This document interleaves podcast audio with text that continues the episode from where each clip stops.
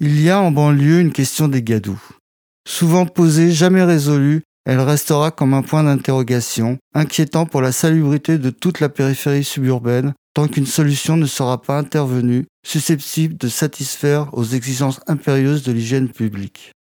Cette solution, on aura beau la reculer, en raison des grosses difficultés inhérentes d'exécution, il faudra bien, un jour ou l'autre, qu'on la trouve. La région menacée, je l'ai dit, c'est toute la banlieue de Paris. C'est un ensemble de près d'un million d'habitants sur lequel plane la probabilité, qui plus est, l'imminence d'une épidémie formidable dont la plus futile circonstance matérielle peut déterminer l'explosion. Ce jour-là, on recherchera avec passion les responsabilités. Chinoiserie sans intérêt, il serait plus sage de prévenir. Paris, cet organisme colossal, laisse derrière lui de par son fonctionnement, à l'instar de tous les organismes, beaucoup de déchets. Ce sont entre autres les ordures ménagères. Que deviennent-elles? Le service spécial s'en débarrasse comme il peut.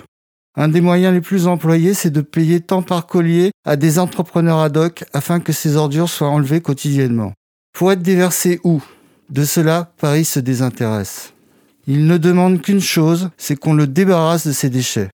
Que si ce qui le débarrasse en embarrasse d'autres, chaud.